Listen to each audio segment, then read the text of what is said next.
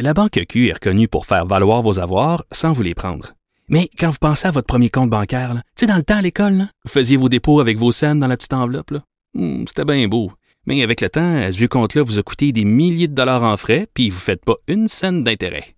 Avec la Banque Q, vous obtenez des intérêts élevés et aucun frais sur vos services bancaires courants. Autrement dit, ça fait pas mal plus de scènes dans votre enveloppe, ça. Banque Q, faites valoir vos avoirs. Visitez banqueq.ca pour en savoir plus.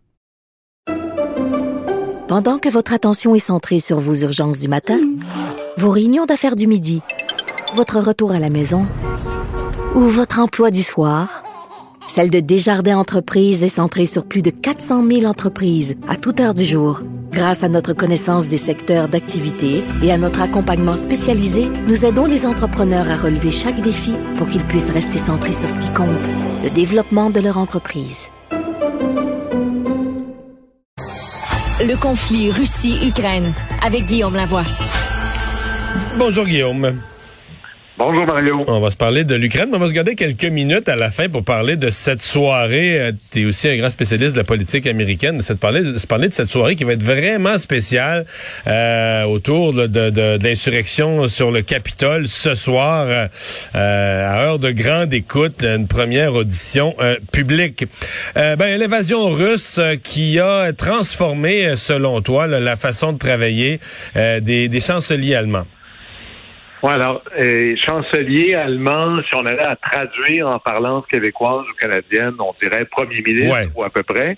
Et euh, c'est c'est un peu euh, parce que la, la grande chancelière de- du dernier quart de siècle, qui est Angela Merkel, qui a pris sa retraite il n'y a pas si longtemps, euh, juste pour euh, que vous sachiez, elle a donné récemment euh, sa première grande entrevue depuis qu'elle n'est plus aux affaires. Alors, juste pour parler d'elle rapidement, elle était est-allemande. Alors, c'était la première venant de l'Est à diriger l'Allemagne réunifiée. Une physicienne qui parle russe parfaitement à la tête de l'Allemagne pendant 16 ans. Et ça, imaginez ce que ça veut dire dans le club du G7. là. C'est plus que n'importe quel président américain, évidemment. C'est plus qu'un premier ministre britannique. C'est plus qu'un président français c'était véritablement la politicienne ou la dirigeante politique ou la femme la plus puissante du monde, sans aucune commune mesure. Et l'Allemagne dans l'Europe, moi je dis des fois c'est c'est un peu plus, mais maintenant c'est plus tout à fait ça, mais je disais c'est l'Ontario dans le Canada où la vieille blague dans l'Union européenne, c'est que l'Allemagne dans l'Union européenne, c'est comme la Coupe du Monde. Il se passe plein d'affaires, mais à la fin, c'est les Allemands qui gagnent, de par leur temps et de par leur importance. Et elle a Ouais. quitté la Et quand, politique. quand il y a eu la crise euh, financière, là, je vais te dire une chose, là, Guillaume, s'il n'y avait pas eu l'Allemagne avec les reins solides, la Grèce, l'Italie, le Portugal endetté, euh, c'était la force économique de l'Allemagne à un certain point qui tenait les dernières ficelles de l'Europe, des pays surendettés. Ah oui, c'est vraiment le, le- le- presque le pilier. C'est dans c'est dans le top 5 des économies mondiales. C'est vraiment un géant industriel. Ce sont, pour toute fin de comparaison, si j'avais à prendre son économie, des super techniciens. Hein, ils font des trains de haute vitesse. euh, ils font toutes sortes d'appareils euh, de haute technologie. Alors, c'est vraiment une économie fantastique, l'Allemagne. Et Merkel, après l'avoir dirigé pendant 16 ans, est quand même partie de son propre chef. C'est très rare, ça, que les politiciens finissent euh, habituellement là, bien euh, une carrière comme celle-là. Et là, elle donne son entrevue, et son entrevue, elle la commence parce que tout le monde a vu l'invasion russe, et là, c'est la grande question. Puis là, elle dit, ben, j'ai pas la retraite que je pensais avoir. Parce que l'invasion russe vient de complètement transformer les lunettes avec lesquelles je regarde son bilan. Son bilan dont on vient de parler était plutôt positif, voire glorieux, mais là, elle a été là pendant 16 ans. Et pendant 16 ans, elle aura envoyé volontairement ou involontairement des signaux positifs à Poutine. Poutine qui a envahi la Géorgie, l'Allemagne n'a rien fait, et l'Europe non plus. Poutine qui a envahi le Donbass et envahi la Crimée ou annexé la Crimée en 2014, c'est rien passé. Et elle était aux commandes quand elle disait aux Américains, lâchez-moi tranquille, je vais m'appuyer de plus en plus sur la Russie pour mes sources d'énergie. Donc, je vais fermer, je cède au lobby des Verts et je vais fermer progressivement des centrales nucléaires à la faveur des énergies russes. Je vais pousser très, très fort pour compléter le fameux deuxième pipeline méga entre la Russie et l'Allemagne, le Nord Stream 2. Et donc, je vais augmenter la dépendance de l'Allemagne à une source d'énergie complaisante, là, parce qu'elle est pas chère, elle est à côté, et en même temps des signes d'apaisement importants pour Vladimir Poutine ou envers Vladimir Poutine, une opposition ferme de l'entrée de l'Ukraine dans l'Union européenne et dans l'OTAN, et un refus d'augmenter la contribution militaire de l'Allemagne à 2% comme l'exige normalement l'OTAN. Alors c'est un peu ça maintenant comment on regarde le bilan des 16 ans de Merkel. Mais c'est-à-dire que ouais, cette femme forte a presque l'air d'avoir été naïve devant Poutine quand tu le présentes comme ça. C'est très dur. Et le pire, c'est que on pourrait même dire que c'est pas Merkel la pire, parce que son prédécesseur, Gerhard Schröder, euh, c'était Poutine, mon grand ami. C'était le grand rapprochement, là, c'était de l'amitié là, entre deux hommes euh, les plus proches, et Berlusconi, puis il y avait Schröder. Et d'ailleurs, Schröder, dès qu'il a quitté le pouvoir, ou il s'est plutôt fait quitter par Merkel, justement, il s'est trouvé un job comme président du conseil d'administration du consortium qui faisait le fameux pipeline Nord Stream, pour lequel on le payait au moins un million d'euros par année. Alors lui, son bilan ou sa place dans l'histoire vient de chuter dramatiquement. Et là, il faut se demander, est-ce que, d'abord, faut prendre un pas de recul juste pour saluer le génie politique de son successeur, euh, Olaf Scholz, le nouveau chancelier allemand, qui lui est une coalition de gauche de centre-gauche, pour autant qu'en Allemagne, ça veut dire quelque chose, parce que le centre, on a toujours des gouvernements d'extrême centre en Allemagne, ou à peu près, parce que lui aurait pu dire, ben, tout ce qui est, tout, tout ce dans quoi l'Allemagne est prise, ben, c'est pas moi, c'était les autres avant. Mais il, a vraiment pris, quand le destin a cogné à la porte, il a pris acte du défi qui était le sien, puis il a tourné la politique étrangère de l'Allemagne, qui n'était pas une politique de parti, mais presque une politique de pays, 180 degrés, puis il a réussi à faire ce virage-là de manière importante. Puis là, je me demandais, est-ce que je suis en train de faire, ou est-ce que nous sommes en train de faire du révisionnisme, à critiquer ou à prendre le bilan exceptionnel de Merkel, puis à dire que finalement, elle a été un peu, elle a apaisé le monstre?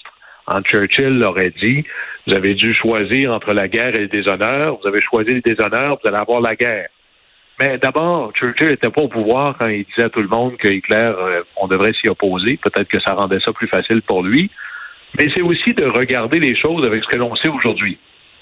D'abord, les positions et les intérêts de l'Allemagne, les positions de Mme Merkel n'étaient pas partisanes au sens où elle faisait l'objet d'un vaste consensus. Elle était une coalition de centre-droit. Elle avait à peu près les mêmes politiques par rapport à la Russie que Schroeder avant lui, avant elle, qui lui était de centre-gauche. Alors, on pourrait appeler ça la période du grand aveuglément volontaire. Hein. Je te fais miroiter de l'énergie pas chère à l'infini, et puis au nom de ça, ben tu dis rien. Alors, c'est la période de la facilité qui amène l'aveuglément volontaire. Puis quand on regarde tout ça, euh, moi, je pensais à Harold Macmillan, qui était un premier ministre anglais. Un jour, il y a un jeune garçon qui lui demande, Monsieur le premier ministre, de quoi vous avez le plus peur? Puis il avait répondu, les événements, mon jeune, les événements. Alors, alors, des fois, on pense qu'on a une bonne retraite, puis on se fait rattraper par les événements. C'est ce qui arrive un peu, Madame Merkel. Euh, parlons de, ce soir. Donc, euh, pour les gens qui ont suivi ça un peu depuis des, mois, euh, il y a cette commission qui enquête sur l'insurrection du Capitole, sur ce qui est appelé maintenant un, un, assaut à la démocratie, les tentatives pour que le passage au pouvoir de Joe Biden ne se produise pas en janvier 2021. Mais là, euh, ce soir, c'est que c'est, euh, ça va être plus spectaculaire. C'est une première audience de la commission devant le grand public en pleine télé. Ça va être absolument euh, fou. D'abord, ce comité-là a été créé le 1er juillet 2021. Donc, ça fait presque un an maintenant, dix mois à peu près, sur lequel il y a des représentants. Donc, c'est un comité de la Chambre des représentants. Il y a neuf élus sur ce, ce comité-là, sept démocrates deux républicains. Pourquoi juste deux républicains? Parce qu'il n'y en a pas un autre qui voulait être là. Les deux seuls républicains qui sont là. Oui, et les deux seuls républicains qui sont là, il faut les mettre au niveau des héros politiques, être capable de choisir son mandat avant son parti. Dans ces deux-là, il y a Liz Cheney, la fille de l'ancien vice-président Dick Cheney. Elle, imaginez, elle est représentante du Wyoming, un des États les plus conservateurs aux États-Unis et elle va probablement perdre son siège dans la primaire qui s'en vient, dépassée par la droite. Elle est une pestiférée au sein du Parti républicain. Ça ne doit pas être facile tous les jours, mais elle fait son devoir. Et là, depuis le 1er janvier, ce comité-là a des audiences, mais des audiences privées. Ils ont eu à peu près 1000 entrevues. Donc, 1000 euh, personnes qui sont venues témoigner de ce qui s'est passé.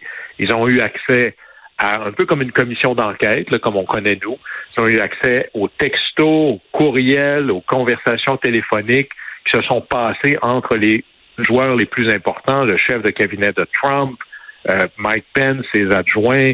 Alors, c'est assez exceptionnel. Tout le personnel autour de Trump. Il y en a plusieurs qui ont collaboré. Il y en a plusieurs qui ont, pas tous, mais il y en a plusieurs qui ont accepté d'aller rencontrer la, commission et, de raconter comment ils ont vécu la journée du 6 euh, janvier.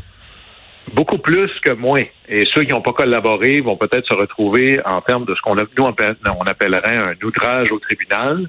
Euh, parce que c'est un outrage au Congrès, qui est une offense assez grave. Mais tout ça est sous le couvert du secret, un peu comme si une commission recevait sa preuve à huis clos. Et là, ce soir, à 8 heures, pourquoi ce soir à 8 heures? C'est parce qu'on fait ça aux heures de grandes écoutes. Le comité va commencer à partager au reste de la Chambre, et bien sûr au reste du peuple américain, ce qu'il a appris, ce qu'il a compris, ce qu'il a trouvé depuis dix mois. Incluant des extraits, là.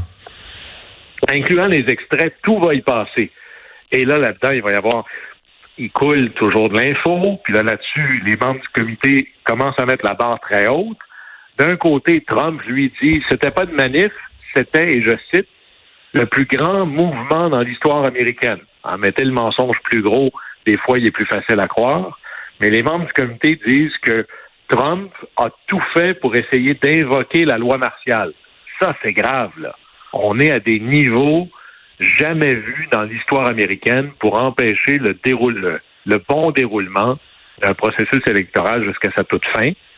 Là-dessus, Mike Pence semble avoir été un des héros qui est d'abord un institutionnaliste avant d'être un partisan. Mais on va tout apprendre là-dedans. Mais encore là, quand je dis on va tout apprendre, le on est pas clair. Parce que, imaginez, CNN va nous couvrir ça d'un côté à l'autre, partout. MSNBC, NBC, CBS, ça va être sur tous les réseaux. Sauf? Sauf un. sauf un. Fox News. Et Fox News, c'est pas juste le principal, la principale source d'information sur le câble aux États-Unis, c'est aussi presque la seule pour les républicains. Alors imaginez là, quand c'est rendu que un, canal ou un, je cherche un canal ou une chaîne d'information décide de ne pas couvrir un événement comme ça, on appelle plus ça une chaîne d'information, on appelle ça une chaîne de transmission de l'information que l'on veut bien donner à Pierre Jean-Jacques. Ça, j'avoue que c'est une ligne que je pensais pas voir franchie dans l'histoire des médias américains.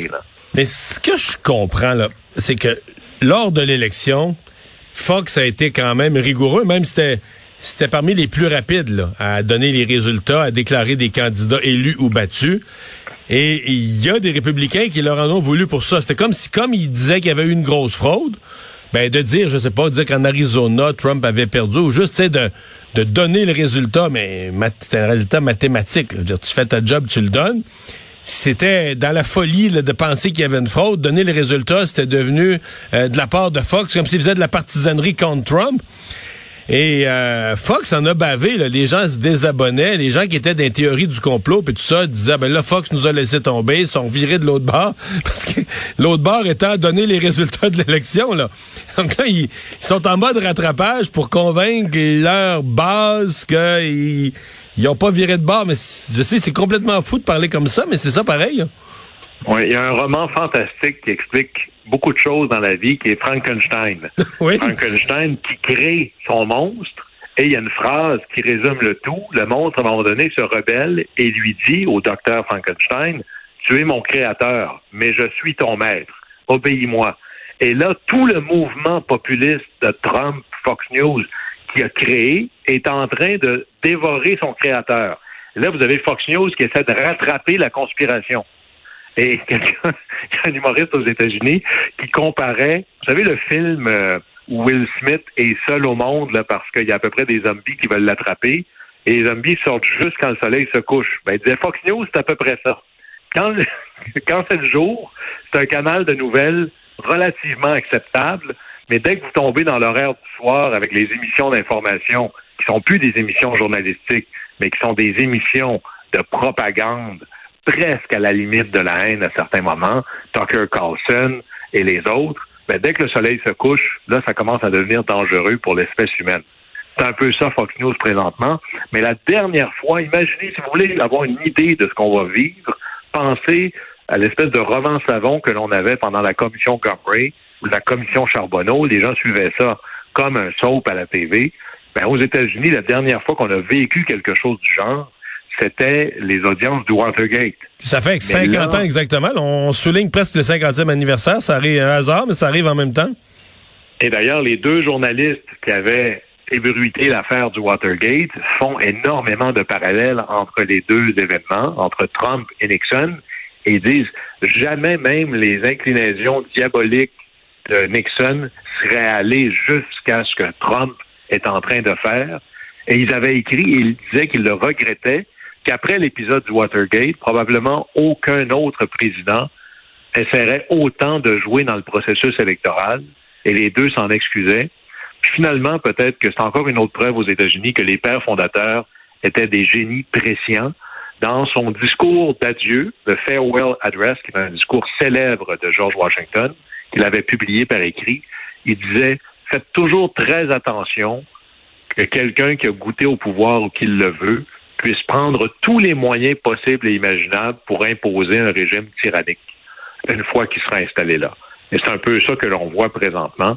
Dans, la, journée du 6 janvier, oui, effectivement. Exactement. Mmh. Eh bien, on va surveiller ça euh, ce soir. On aura sûrement des occasions de s'en reparler. Salut, Guillaume. Au plaisir.